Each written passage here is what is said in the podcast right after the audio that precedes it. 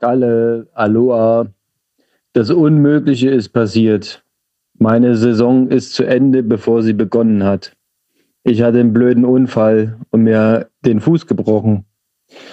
Jetzt sieht es erstmal so aus, als ob ich mal locker vier, fünf Wochen Pause machen muss. Und ähm, ja, damit setze ich mich jetzt gerade erstmal mental auseinander. Das ist natürlich eine Botschaft, die keiner gerne hört, der sich gern bewegt. Ähm, ja, ich halte dich auf dem Laufenden. Ich hoffe, bei dir läuft alles viel, viel besser.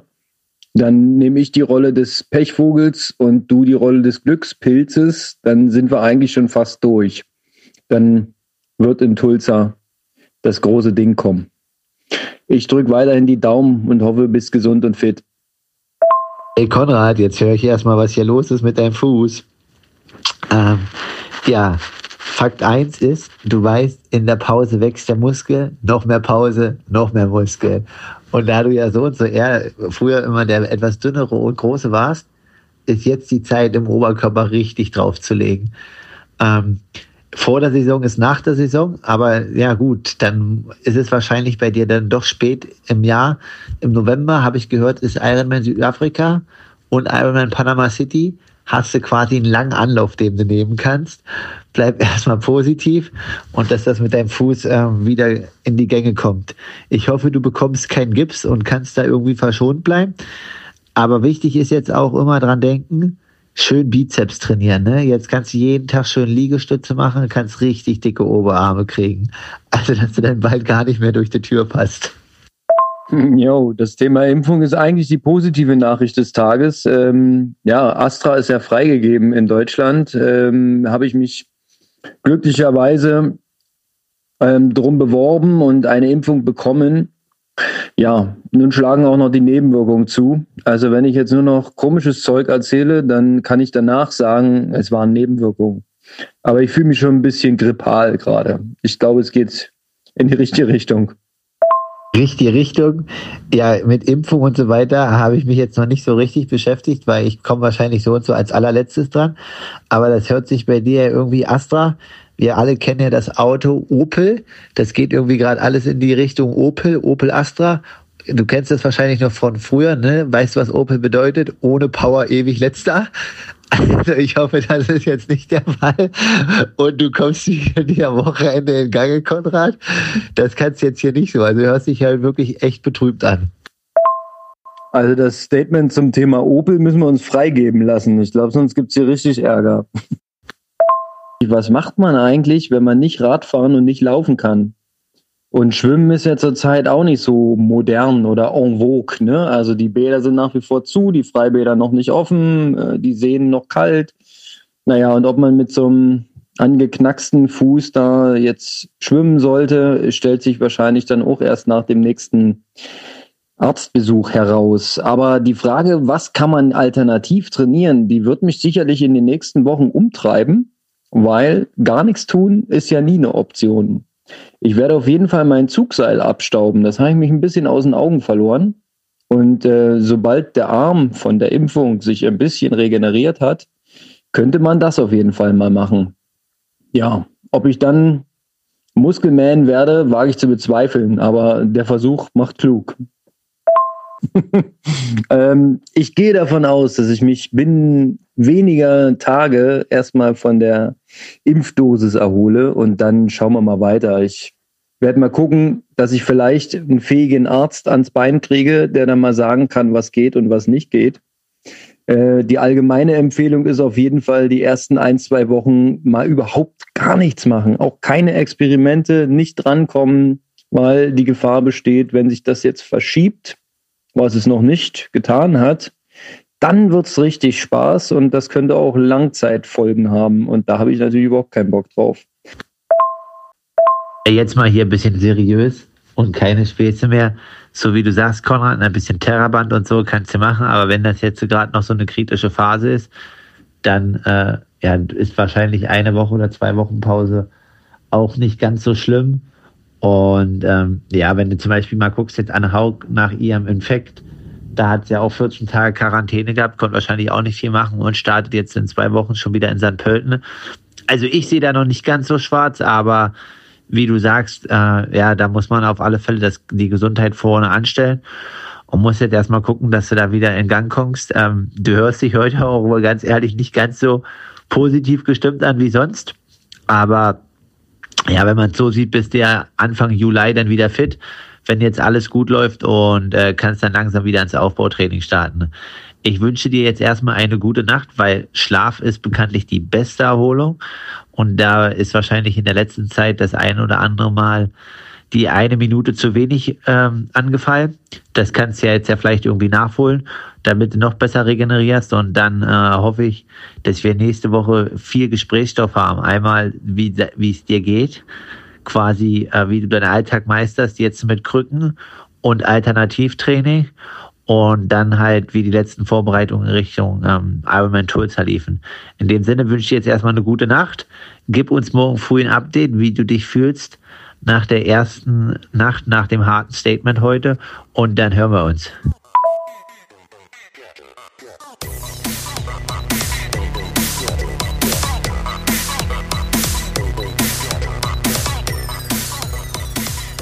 Ja, heute Aloha nach Berlin oder in die brandenburgische Tieflandsbucht. Hi Micha, wie geht's dir? Mir geht's ganz gut. Und während ihr mich hört, heißt das, dass es dem anderen, dem Konrad, nicht so gut geht.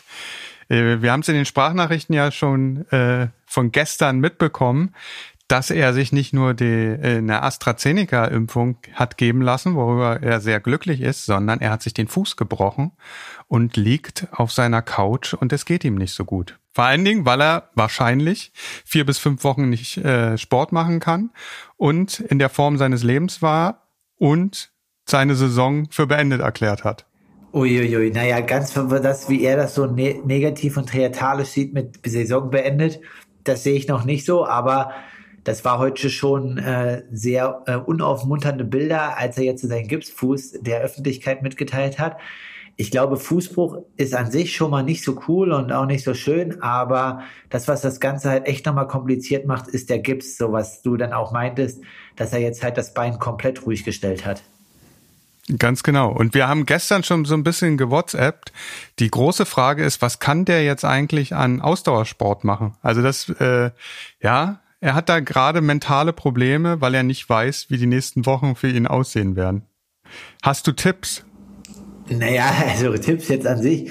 Also es gibt ja jetzt, äh, so Rollstuhlfahrer haben ja so Handergometer, also da hat, da kann er ja quasi so ein bisschen Handrolle machen, aber da wird er halt auch irgendwann langweilig.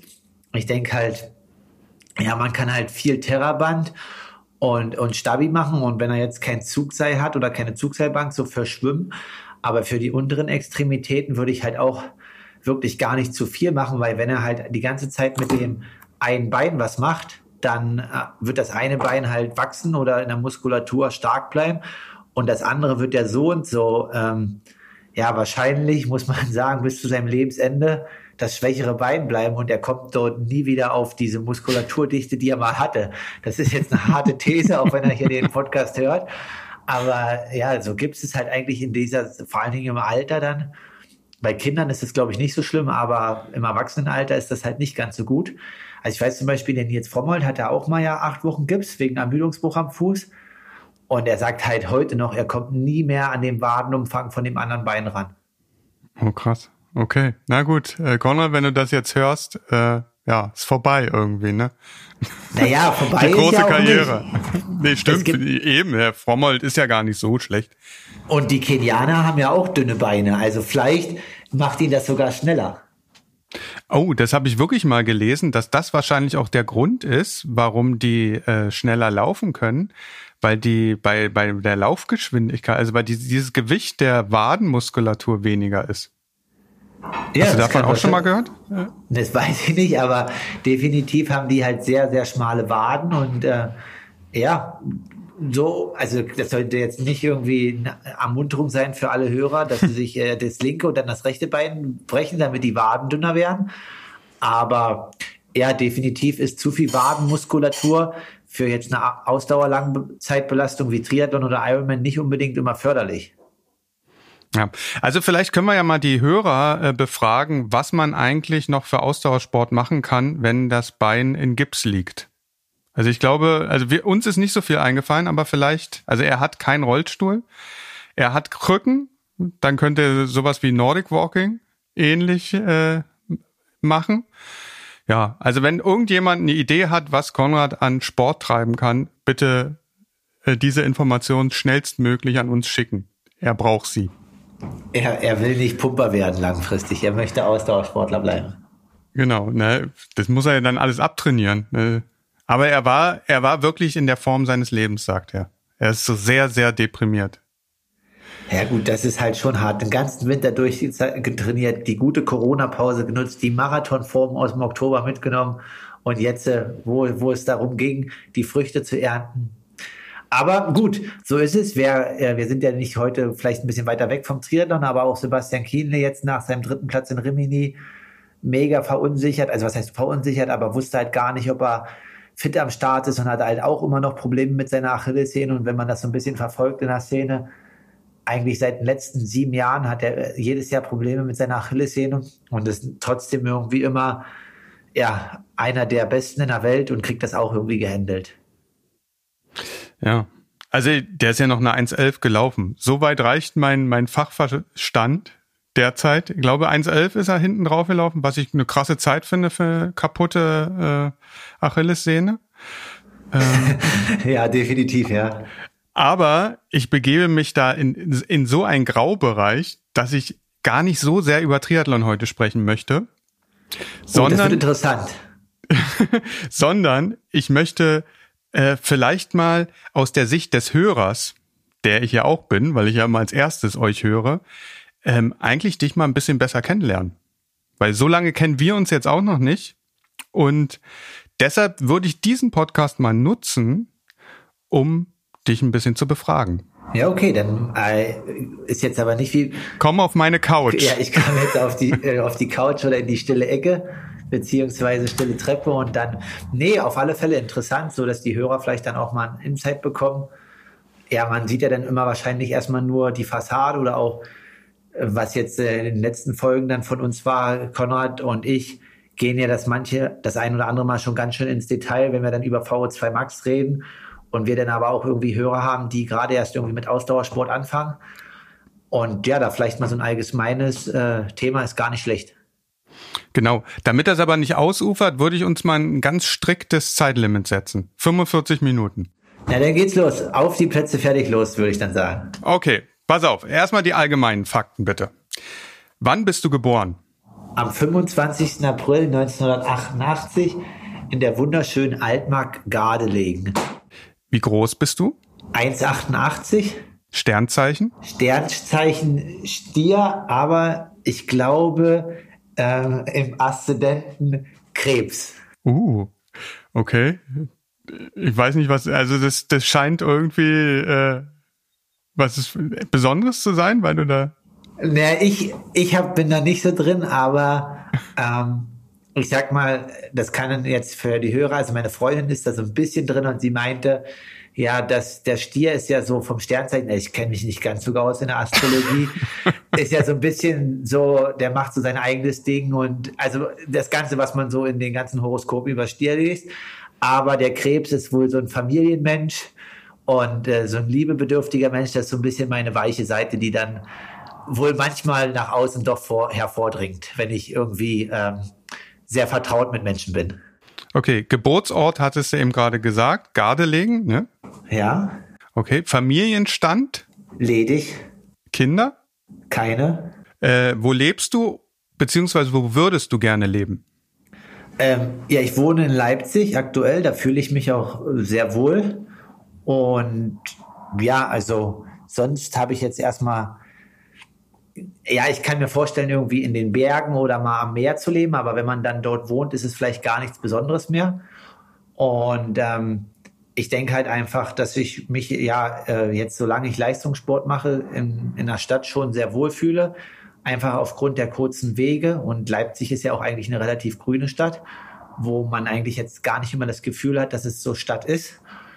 Aber langfristig denke ich dann schon ähm, später irgendwann, dass ich mich auch wohlfühlen würde, irgendwie an einem Stadtrand oder ähm, in ländlichen Gebieten, wo ich ursprünglich herkomme. Okay. Also man sagt ja auch, Leipzig ist das bessere Berlin, ne? Von daher äh, lebst du ja derzeit gut. Aber auch ich jetzt hier in meiner Brandenburger äh, Ödnis fühle mich sehr, sehr wohl. Also von daher kann ich es verstehen. Welche Sprachen sprichst du? Ähm, ja, Deutsch ganz gut. Ich habe das große Latinum, aber das habe ich irgendwie in einem halben Jahr absolviert. Also ich habe die Urkunde, wenn ich ja bei Günther Jauch sitzen würde, würde er mich bestimmt verspotten, weil vieles davon nicht mehr hängen geblieben. Ähm, ja, und Französisch. Aber ich sag mal, ja, ich müsste mal wieder so zwei, drei Wochen in Frankreich sein, dann, um da wirklich fließend Französisch zu können. Aber ähm, ja, also ich sag mal Englisch, Französisch, Deutsch. Dialekte kannst du auch? Ähm, Dialekt, ja. Ich kann auch ein bisschen Berliner Deutsch, wenn er das wollt. Also, ich glaube, ich komme halt aus der Altmark und da haben wir so ein bisschen Einfluss von da drüben, ne? Ähm, ja, und dann habe ich manchmal noch so ein bisschen sowas aus Halle, da sage ich immer ne und na. Das finde ich eigentlich nicht ganz so toll. Ähm, ja, also so ein bisschen Berliner Deutsch und äh, Hallensisch. Und ja, was man manchmal sagt, ähm, in der Altmark ist so ein bisschen, also da wird immer das G im Perfekt, wird immer zum Je gemacht. Also wenn ich halt irgendwie schnell spreche, dann kann es dazu kommen, dass ich je laufen bin oder je schwommen. Ja, aber das sagen ja die Berliner auch, wa? Von ja, daher genau. würde ich dir verstehen. Okay, das aber ist gut, ich, ja. Also was ich sagen muss, äh, dieses Hallenser, äh, dieser Hallenser-Dialekt ist echt ein krasser. Also der, der ist ja auch schwer nachzumachen, muss ich sagen. Allgemein Sachsen-Anhaltinisch ist ein ganz Na, ich hab, interessantes ich hab den halt, Sprachphänomen. Ja, also ich habe den nicht, aber ich habe halt manchmal, wenn es irgendwie schnell ist, und das möchte ich eigentlich nicht haben. Also das mit Berliner, das ist schon okay und äh, da ist auch, kann ich zu stehen, aber dieses Ne und Na, das spreche ich wirklich nicht gerne. Aber das fällt halt manchmal dann auf, wenn ich wirklich ähm, in einem Dialog mit jemandem bin. Aber durch halt sechs Jahre dort auf der Sportschule, ja, prägt das dann halt schon in der Jugend. Was sind deine Lieblingsgetränke beziehungsweise Lieblingsessen? Ähm, Lieblingsessen, ich esse gerne Lasagne. Lieblingsgetränk ist äh, ja Eistee und grundsätzlich Tee. Kochst du gerne? Tee kochst du wahrscheinlich gerne. Äh, und wenn ja, was mhm. kochst du? Ich koche jetzt nicht so gerne, weil ich finde, das ist immer ein bisschen äh, sehr zeitaufwendig und ich mache gern andere Sachen. Also ich lasse mich gern bekochen. Und ja, meistens ist das auch besser, als wenn ich selber koche. Ein, zwei Gerichte kriege ich schon selber hin, aber ich bin jetzt nicht der Metre in der Cuisine. Also da ist auf alle Fälle noch Entwicklungsbedarf. Okay, was darf in deinem Kühlschrank nie fehlen? Oh, Frischkäse, ähm, ja, der Käse an sich, Tomaten, das sind so, ja, also ich bin unheimlicher Käse- und Tomatenliebhaber, also ich könnte damit auch irgendwie den ganzen Tag auskommen, Brot, Käse und so, das reicht mir eigentlich.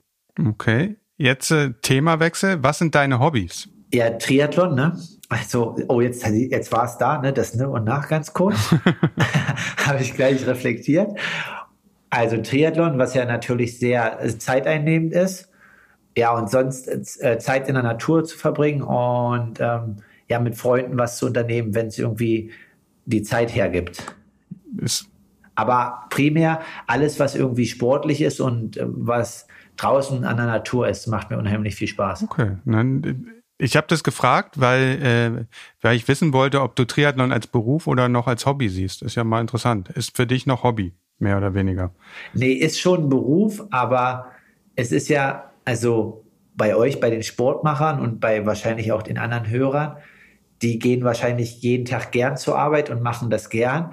Aber manche Leute, die ja sagen ja, sie müssen dann wieder arbeiten, aber ich habe halt nie irgendwie das Gefühl, ich muss was machen. Und deswegen ist es halt irgendwie Beruf, hat leider irgendwie meiner Meinung nach gesellschaftlich manchmal so ein bisschen einen negativen Touch mit. Und für mich ist es eher wie so eine Berufung. Und ich mache das halt unheimlich gerne und bin halt froh, die Möglichkeit zu haben. Deswegen sehe ich das halt null als Zwang an. Okay. In welcher Zeit hättest du gerne gelebt? Oh, das ist eine interessante Frage. Habe ich mir ja noch nie ähm, Gedanken drüber gemacht. Ja, die aktuelle Zeit ist schon jetzt nicht so schlecht. Also ich denke, das ist schon interessant und macht auch Spaß. Also ich kann jetzt eigentlich nicht sagen, dass es zu einer anderen Zeit irgendwie was besser wäre. Also das, ja, also nee, eigentlich nicht. Also vielleicht irgendwie so Anfang des, äh, neun, nee, des 20. Jahrhunderts, wo so die ersten Olympischen Spiele waren. So da mal so ein bisschen was auszuprobieren und so. Also wo das alles noch nicht so standardisiert war und Leute halt einfach irgendwie Marathon gelaufen sind ohne irgendwie strukturiertes Training oder das Kraulschwimmen entdeckt wurde oder sowas. Sowas hätte ich interessant gefunden, also weil da noch mehr irgendwie Raum war, was zu probieren. Aber sonst denke ich, ähm, habe ich die verschiedenen Epochen ganz gut mitnehmen können. Also ich hatte eine undigitale Kindheit, darüber bin ich ganz froh. Und jetzt natürlich profitiere ich äh, unheimlich von den digitalen Möglichkeiten. Also kann ich mich irgendwie nicht beschweren. Würde ich auch sagen. Also eigentlich ist es die Zeit, in der wir, also jetzt vielleicht gerade ist ein bisschen unangenehm, äh, in der Zeit zu leben, aber allgemein, selbst wenn du das Kraulschwimmen erfunden hättest, wäre es ja trotzdem, hätten alle gesagt, wow. Aber mehr bleibt ja auch nicht. Du wärst ja, würdest ja nie in die Geschichte eingehen als der beste Kraulschwimmer oder der, der Erfinder des Kraulschwimmers. Genau, ja. Selbst deswegen. ich weiß nicht, wer das erfunden hat. Ne, ich glaube. Also von daher. Ja, die Indianer waren ja, glaube ich, sogar mal ein bisschen irgendwie früher dran, so mit so Indianerkraul, aber so genau so wie du sagst, man weiß halt nie, wer es richtig erfunden hat. Ja, okay. Nächste Frage. Worauf bist du in deinem Leben besonders stolz? Das, ähm, also, äh, ja, also ich bin, bin stolz darauf ähm, im Nachhinein, wie ich mit verschiedenen Situationen und Lebensereignissen umgegangen bin und ähm, wie ich das halt immer wieder schaffe, denn was Positives umzumünzen, auch wenn ja vielleicht erstmal da irgendwie nichts Positives zu sehen ist. Also, dass ich aus solchen Ereignissen oder Sachen Energie ziehe. Ähm, als weiteres, dass ich halt Situationen also reflektiere und ähm, die anders bewerte und dann auch versuche aktiv zu ändern. Ich glaube, das ist eine Fähigkeit, die nicht alle Menschen haben, aber die einen sehr viel eröffnet und weiterbringt im Leben. Und ähm, dass quasi das familiäre und äh, freundschaftlich, also beziehungsweise Freunde, das Umfeld für mich einen hohen Stellenwert haben, also mit vertrauten Personen. Also das sind so die drei Sachen, ähm, ja, wo, wo ich im Alltag aber stolz bin, aber die natürlich auch dann ins Sportliche mit reinspielen und die zu verschiedenen Ereignissen geführt haben, wo ich im Nachhinein sage, eigentlich kann man die nur von außen betrachtet als negativ betrachten, aber ich sage, okay, die hat nur Positives. Ich, ich, äh, ich mache mal die noch drei kurze Fragen und dann kommen wir auf das Thema nochmal zurück, weil ich glaube, das ist wirklich auch ein sehr spannendes Thema bei dir, diese, diese Einschläge in deinem Leben. Also ähm, noch mal ein paar banalere Fragen. Was ist für dich auf einer einsamen Insel unverzichtbar? Ähm, ich glaube, ich würde ein Buch mitnehmen. Ähm, dann irgendwie Feuer, weil wenn es kalt ist, das, ich hatte die Frage schon mal, deswegen habe ich mich da mal ein bisschen mehr auseinandergesetzt. Also irgendwie was zum Feuer machen, damit man irgendwie was braten kann oder damit man Wärme hat. Ja, und sonst vielleicht noch meine Laufschuhe. Genau, dass ich irgendwie laufen kann. Das wären so die drei Sachen. Aber muss ja dann eine Insel sein, wo man auch laufen kann. Ja, gut, aber also wenn es eine Insel ist, wird es auch ein bisschen Strand geben und dann wird es auch ein bisschen Wald geben, oder? Aber also ja. Na gut, aber es gibt ja keine Trampelpfade. Ja, aber wenn, weil du bist ja alleine da. Ja, aber wenn du da drei Jahre bist, dann kannst du da, dann hast du auch mal einen Vater erzeugt. Okay, dann passt ja die nächste Frage. Welchen Traum willst du dir unbedingt noch erfüllen? Ich möchte auf alle Fälle als Profi bei den Ironman Hawaii am Start sein und dort ein gutes Rennen machen und mir dort sagen können, ich habe alles getan, um dieses Rennen halt zu machen und einfach dort zu, also wenn man das Rennen gemacht hat, zu sagen, okay, das war all in, es hat alles geklappt oder auch halt nicht. Ne? Es kann natürlich auch immer im Rennen was nicht rund laufen, aber dass man einfach für sich sagt, okay, man hätte es an dem Tag nicht besser machen können und das halt mehrmals ja, und dann langfristig ähm, möchte ich ein cooler und äh, stolzer Familienvater werden. Oh, das ist am schwersten, du. Weil, weil, du, ja, ja, kann, weil du ja nicht selber darüber entscheiden nicht, kannst, sondern die Kinder sagen ja, ob du cool bist und keine Ahnung. Ja. So, jetzt letzte Kurzfrage. Oh, okay. Wer wird am ehesten in die Fußstapfen von Jan Frodeno steigen? Als Triathlet? Ja. Oder als Persönlichkeit? Ja, als, äh, als Triathlet. Ich glaube, das wird, also es wird mal Menschen versuchen das oder wir tendieren dazu immer zu vergleichen, aber ich glaube, es wird niemand das irgendwie so schaffen, weil ja, das quasi, er war ja dann mit Olympia und so der Erste, aber er ist halt so eine Persönlichkeit und dann kommt dann zu, dass er halt Deutscher ist und da den deutschen Markt vertritt. Also wenn man jetzt zum Beispiel, was ich glaube, Vincent Lewis oder so nimmt, der jetzt auf der Kurzdistanz gut ist oder auch die Norweger, die haben ja jetzt eine ganz andere Tribute. Also ich denke halt, das was, was ähm, Jan irgendwie so interessant gemacht hat, ist, dass man halt die Entwicklung so gesehen hat und er sich da ja auch als Persönlichkeit gewandelt hat. Und ich denke, es wird halt ja langfristig von seiner Persönlichkeit jetzt niemand geben, aber wir vergleichen ja auch jetzt zum Beispiel einen Dave Scott oder einen Mark Allen nicht mit Jan Frodeno, aber es sind ja auch riesengroße Persönlichkeiten des Sports. Und äh, dementsprechend denke ich einfach, dass ja dem Triathlon da was ähm, hinterlassen wird und er dort als Persönlichkeit in die Geschichte ein, eingeht. Aber ja, niemand wird das irgendwie ihm gleich machen können, was aber auch okay ist. Ähm, wenn dann ein nächster großer Star, wer auch immer das sein sollte, ähm, den Horizont erklimmt, dann ist das auf seine Art und Weise, aber ja, eine Kopie ist halt nie gut. Aber du siehst diesen Star jetzt gerade noch nicht irgendwie aufblühen irgendwo. Mm, ja, es gibt, also mittlerweile ist es halt nicht mehr so. Ich denke halt, dass, also wir kommen jetzt schon wieder zu Rimini zurück, also ähm, weil wir auch vorhin dieses Zeitenthema hatten. Also Jan hatte ja irgendwie diese Möglichkeit dann genutzt. Äh, also er war halt wahrscheinlich in drei, vier, fünf Jahren so viel professioneller als andere Athleten, dass er halt einfach da durch sein professionelles Denken oder Weiterdenken halt ja einfach so einen riesen Vorsprung hatte gegenüber anderen. Aber mittlerweile werden die Felder und es äh, so dicht und so eng, dass es ja gar nicht mehr möglich ist, mit so einer Dominanz über so eine lange Zeit äh, vorzuherrschen. Er macht's noch, aber ja, er wird, also es kommt auch Konkurrenz und die Rennen werden immer enger und äh, an Leute kommen an ihn heran. Und äh, da ist die Frage, ob es überhaupt noch die Möglichkeit gibt, für jemanden so viel Vorsprung im Denken herauszuholen, weil ja die Leute wissen ja jetzt, wie es läuft und arbeiten alle mit anderen Leuten zusammen. Und dementsprechend ist es halt schwierig, da über den langen Zeitraum so erfolgreich zu sein. Und das macht ihn ja auch so besonders. Also das ist ja das, was äh, ihn auszeichnet.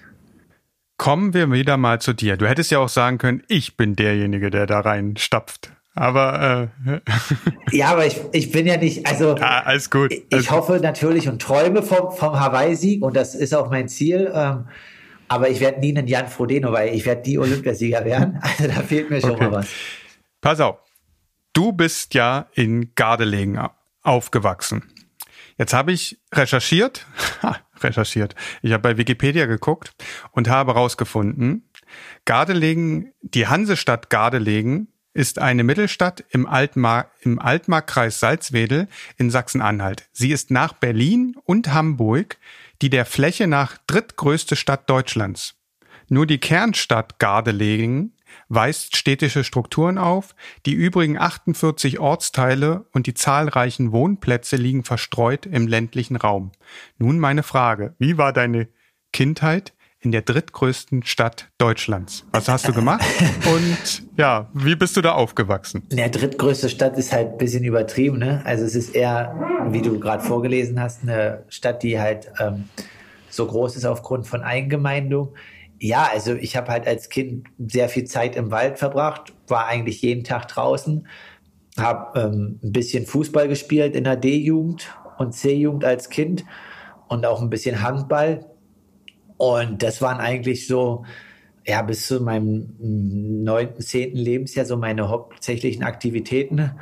Bin halt mit dem Schulbus jeden Tag irgendwie, wie man kennt, im ländlichen Raum 30, 40 Minuten zur Schule gefahren und wieder zurück und dann halt, ja, sonst den Nachmittag irgendwie draußen im Wald verbracht oder so ein bisschen Sport gemacht. Also jetzt aber nicht irgendwie stark strukturiert. Also ja, die Infrastruktur äh, war jetzt äh, nicht so stark auf Leistungssport ausgeprägt oder so, sondern es war einfach einmal in der Woche Fußballtraining und dann vielleicht mal am Wochenende ein Spiel und das gleiche im Handball.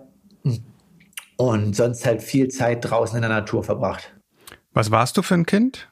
Also nee, ich war halt aufmüpfig. Ja, also bis bis zu dem ähm, Ereignis mit meinem Auge war ich halt eigentlich eher so ein freches Kind. Ähm, ja, habe auch in der Schule jetzt nicht ganz so gut überzeugt und hatte da auch eher so es gibt so ein Ereignis, dass ich die ganze Sache mit Schule und Bildung noch nicht ganz so wahrgenommen habe. Also in der ersten Klasse habe ich wohl nach fünf Wochen gefragt, dass ich nicht verstehe, dass die äh, Stunden so lang sind und die Pausen so kurz, weil das war im Kindergarten anders. Ähm, dann wurde ich in der ersten Klasse zurückgestellt, weil ich noch nicht richtig lesen konnte. Und meine Mutter halt dann entschieden hat, okay, bevor er irgendwie nicht richtig lesen kann und dann weitere Probleme hat, äh, macht er die erste Klasse nochmal. Ja, und dann ja, war ich eher so, so zwei Dreier-Schüler bis zur vierten Klasse, bis sich das dann stark gewandelt hat. Also ich habe halt eigentlich, wahrscheinlich war ich eher verspielt, verträumt und ähm, ja, hatte aber schon auch einen großen Mund in der Kindheit, also bis zu dem Tage. Ich weiß gar nicht, wie viele Leute das überhaupt so aktiv wissen, dass du eigentlich nur auf einem Auge, also du, nicht nur eigentlich, du kannst nur auf einem Auge äh, sehen. Ähm, du machst das gar nicht so präsent oder du, du stellst das nicht so in den Mittelpunkt äh, von dir. Ja, das ist halt meine Ansicht irgendwie. Also das, also für genau, also für mich ist das irgendwie, wenn Leute mich drauf fragen, habe ich damit kein Problem, das zu sagen und äußere das auch. Aber ja, viele Leute, die sehen dann irgendwie, okay, vielleicht da ist das eine Auge ein bisschen kleiner oder hat dann auch einen weißen Strich oder sowas, die Namen sind. Aber jetzt im Erwachsenenalter, die meisten Leute trauen sich das dann halt irgendwie gar nicht zu fragen, weil ja, man denkt dann, derjenige ist echauffiert oder was auch immer. Und ich bin der Meinung, dass das halt eine Einschränkung existiert halt nur, wenn man sie halt selber als Einschränkung wahrnimmt. Und für mich ist es halt einfach gar nicht mehr so eine Einschränkung, sondern ja, mit 20 Jahren irgendwie Nachbetrachtung war dieses Ereignis oder dieser Unfall was Gutes, weil sonst wäre ich heute nicht da, wo ich bin. Und ich kann das eigentlich nur, auch wenn das jetzt hart ist, sagen, dass das einen positiven Wechsel in meinem Leben beeinflusst hat. Und ja, dementsprechend ist es für mich jetzt nicht im Vordergrund. Also natürlich, wenn irgendwann der richtige Zeitpunkt ist, kann ich das auch äußern und werde dazu auch offen irgendwie was sagen. Aber ich habe halt ein Problem, weil man immer sagt, ja, ich habe das und deswegen äh, kann ich jetzt das und das nicht machen. Ja, okay, ich bin wahrscheinlich nicht der beste Fußballer oder Handballer, weil mir wahrscheinlich da so ein bisschen das Sehen im Raum fehlt. Aber da Triathlon nur geradeaus geht, ist das äh, eine Möglichkeit, auch dort sehr, sehr auf hohem, gut auf hohem Level zu performen. Ich müsste eigentlich auch eine Brille tragen und äh, im normalen Alltag äh, fällt mir dieses Problem nicht auf. Aber beim Beachvolleyball habe ich das Problem, dass ich durch diesen Augenschaden nicht dreidimensional schauen kann. Ich sehe manchmal nicht, ob der Ball äh, vor dem Netz oder hinter dem Netz ist. Ja, das müsstest du ja dann auch genau das gleiche Problem haben. Nee, das geht, also das kriegt mein Gehirn hin, aber ich kann zum Beispiel okay, krass. Ähm, nicht in, in, ins dreidimensionale Kino gehen. Also es bringt mir nicht nichts, brauche ich nicht hingehen. also, also ja, macht keinen Sinn, da hinzugehen für mich. Also kann, weil da ist irgendwie, das werden ja die Augen getrennt und da sehe ich halt gar nichts in dem Sinne. Ähm, aber okay, ja. ich, ich würde gerne mal für die meisten Fragen, willst du mal erzählen, was eigentlich passiert ist? Ja, also ich kann das gern offen erzählen, ist überhaupt kein Problem. Also es ist halt so, mein Vater war halt selbstständig irgendwie als äh, Architekt und äh, mit einer Tischlerei und Zimmerei und hatte so 35, 36 Angestellte. Und mein Elternhaus ist halt quasi, ich musste durch den Garten gehen und dann war ich halt auf dem Firmengelände. Und es war der 4. Februar 1998. Genau. Und das war der erste Schnee damals in dem Jahr. Und eigentlich sollte ich nächsten Tag ein Diktat in der Schule schreiben, aber wie ich schon gesagt habe, das war mir alles nicht so wichtig und ich hatte meine Mutter irgendwie dann überredet, dass ich doch lieber eine Schneeballschlacht machen möchte und jetzt nicht fürs Diktat üben. Und dann haben wir quasi erst zwei, drei Freunde von mir damals aus der Kindheit haben dann ähm, im Dorf eine Schneeballschlacht mit den anderen Kindern gemacht und die war halt irgendwie vorbei. Und mein Vater hatte zu dem Zeitpunkt halt, wie gesagt, diese Angestellten und hatte halt einen Hilfsarbeiter, der ähm, ja geistig jetzt so im Nachhinein dann nicht ganz so auf der Höhe war und da auch eine gewisse geistige Behinderung nachweisen konnte, aber er hat ihn einfach eingestellt und der war einfach nur dafür da, irgendwie da ein bisschen Ordnung zu halten den ganzen Tag über, wenn die Leute halt früh um sechs oder um sieben den Platz verlassen hatten und äh, zu den Baustellen gefahren sind, hat er halt einfach dort Ordnung gemacht. Und wir haben halt als Kinder diesen Mann dann mit Schnee beworfen, irgendwie, also mit Schneebällen und haben da so ein bisschen eigentlich ein Spiel drin gesehen. Er sollte natürlich arbeiten, das war jetzt vielleicht äh, irgendwie von uns dann nicht ganz so cool, ihn da von der Arbeit abzuhalten. Ja, und er hat halt dann irgendwie nach einer halben, dreiviertel Stunde angefangen, mit Holz zurückzuwerfen. Und dann hat das irgendwie so 10, 15 Minuten gedauert. Und dann war das nächste Holzstück, was halt kam in unsere Richtung, war halt eine Dachlatte die war halt abgebrochen und wenn man, wenn die abbricht, dann kann man sich ja vorstellen, dass die vorne sehr spitz ist und das war sie wie ein Speer mm. und die hat halt mein linkes Auge getroffen.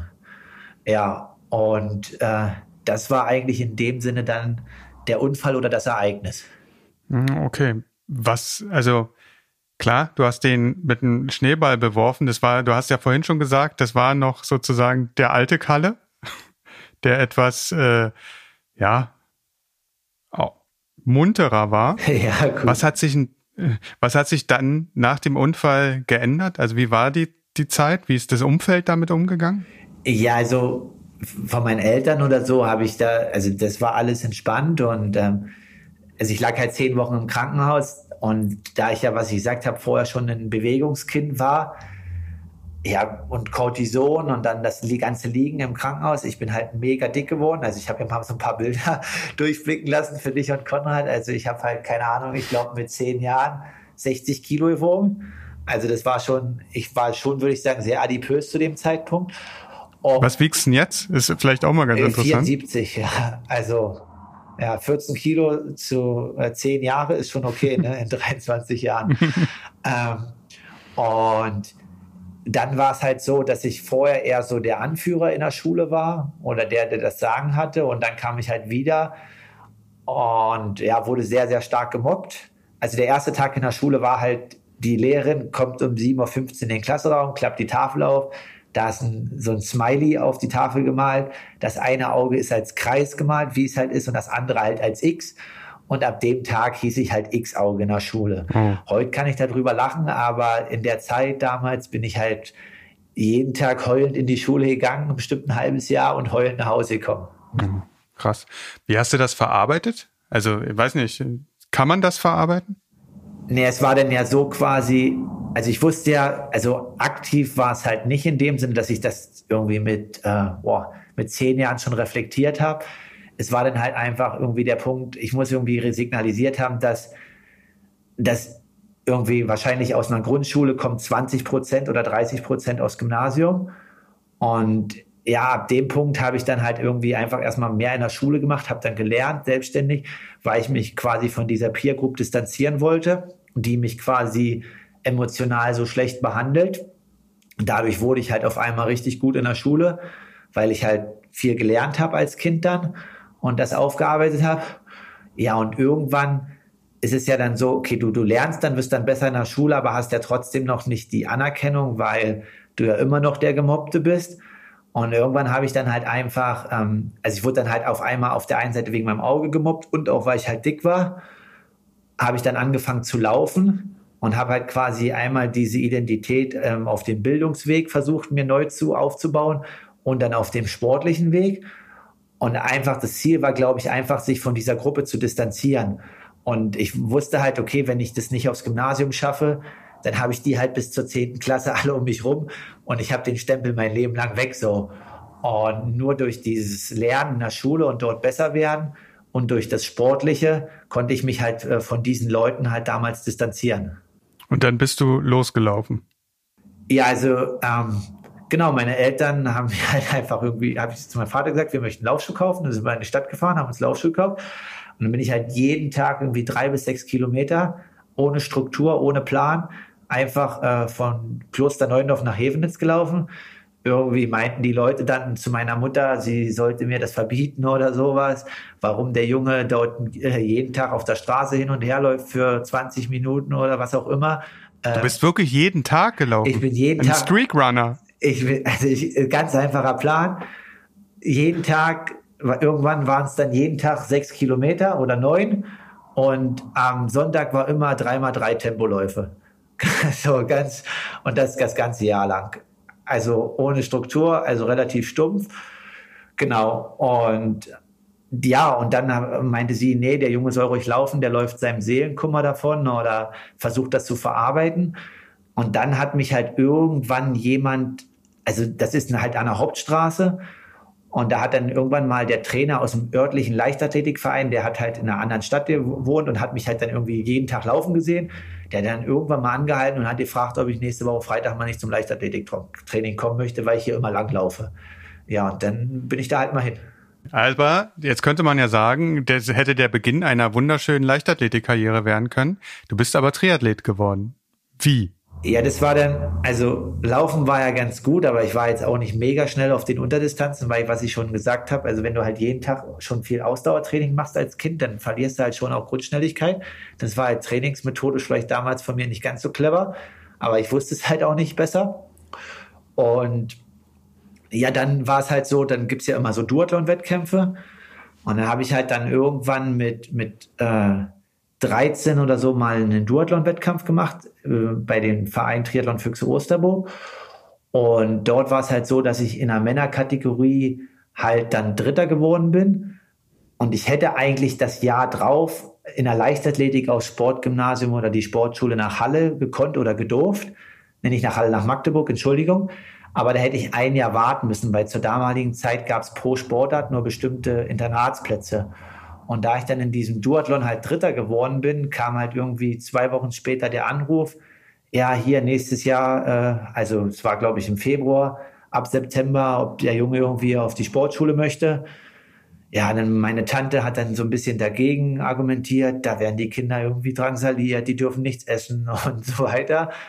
Und ja, dann war irgendwie so, okay, ich darf aufs Sportgymnasium und äh, wenn ich in der Schule halt weiterhin gut bleibe, und dort das gut verfolge, dann darf ich dorthin. Ja, und so ist dann der Weg glücklicherweise zum Triathlon gekommen, wo ich auch, glaube ich, drüber froh bin, weil im Marathon bin ich ehrlich, ich glaube, ich würde in meinem Leben wahrscheinlich nicht unter 2,12, 2,14 laufen. Und das ist ja dann nicht die Weltspitze, was jetzt ja im Triathlon irgendwie das Ziel ist.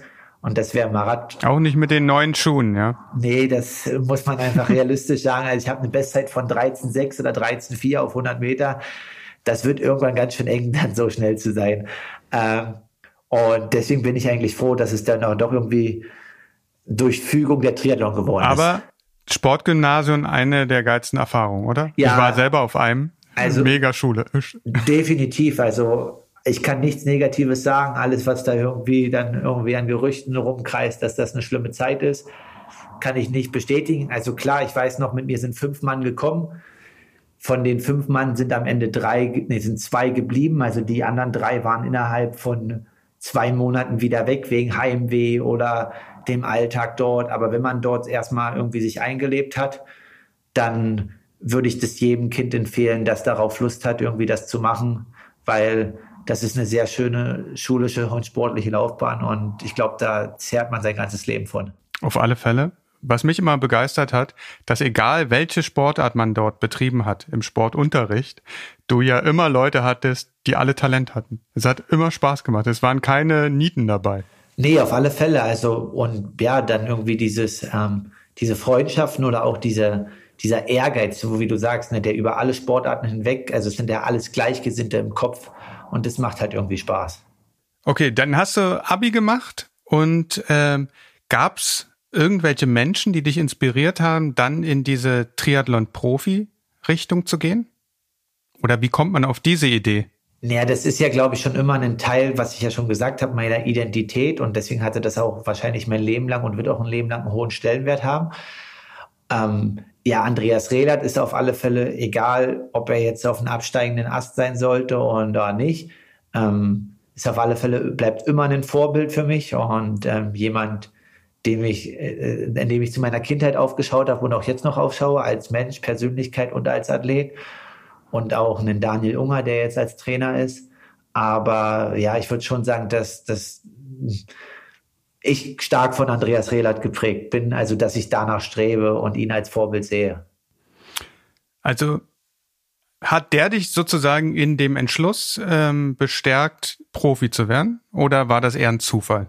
Ne, das war schon immer mein Ziel, aber ich habe halt schon so Momente, wo, wo er sich halt, also ich habe ein Trainingslager mit ihm gemacht und, und ähm, habe ihn auch, hab, also was ich glaube, hatte schon mal einen Podcast, wo ich an einem schlechten Bundesliga-Wettkampf habe und er als Olympiateilnehmer zu uns kam, irgendwie vier Wochen nach Olympia und meinte, ja, Bundesliga 2008 in Offenburg, wenn ihr dran bleibt, wenn ihr eure Vision verfolgt, der, das Wichtigste ist der Glaube an euch selber dann wird dieser Wettkampf 2008 in Offenburg, Bundesliga, das interessiert in fünf Jahren keinen Menschen mehr, ähm, auch wenn wir unsere Ziele nicht erreicht haben. Und ähm, ja, muss man sich halt mal vorstellen, da kommt halt ein Olympia-Achter vier Wochen nachher und setzt sich zu irgendwie jemand, der 22 ist, ans Auto, nachdem er irgendwie das Rennen dort in der Bundesliga gewonnen hat, was für ihn wahrscheinlich nur ein Trainingswettkampf war, aber nimmt sich halt dort die Zeit, um irgendwie zwei deutschen Athleten da irgendwie Mut zuzusprechen, die komplett deprimiert sind. Also er hätte sich auch einfach ins Hotel oder ins Auto setzen können oder was auch immer und hätte seinen Sieg dort feiern. Aber nein, hat sich halt da so total menschlich und ähm, ja nahbar gezeigt und dann auch einfach ja, das ist glaube ich einer der Athleten, der die am härtesten trainiert haben. Vielleicht manchmal nicht am cleversten, wo er deswegen halt auch viel Verletzungspech hatte, aber definitiv ist das irgendwie eine inspirierende Persönlichkeit und ähm, also mit diesen Sätzen, dass wenn man an sich selber glaubt, alles schaffen kann, hm. die sind mir halt heute noch präsent und waren mir auch in Zeiten, wo es dann mal nicht ganz so rund lief, immer präsent. Ja. Also ich bin auch großer Fan von Andreas Rehlert, weil er natürlich auch für meine Generation jetzt äh, als Vorbild dient, weil er ja immer noch äh, konkurrenzfähig ist. Auch so ein Frodo geht ja mit über 40 einfach äh, seinen, seinen Leistungssportweg weiter und dieser Performance-Gedanke finde ich schon interessant. Also wer, also letztlich setzt du dir immer nur selber deine Grenzen. Und wenn du sagst, äh, ich bin zu alt für Höchstleistung, dann bist du das, der das entscheidet. Na.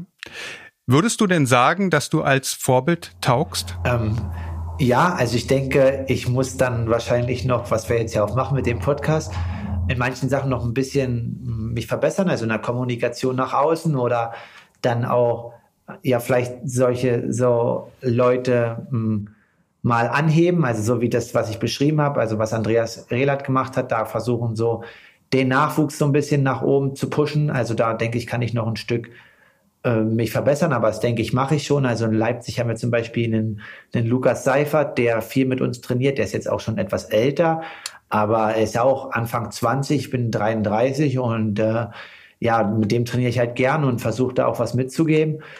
Und ich denke, sowas ist halt wichtig, sowas macht Vorbilder aus.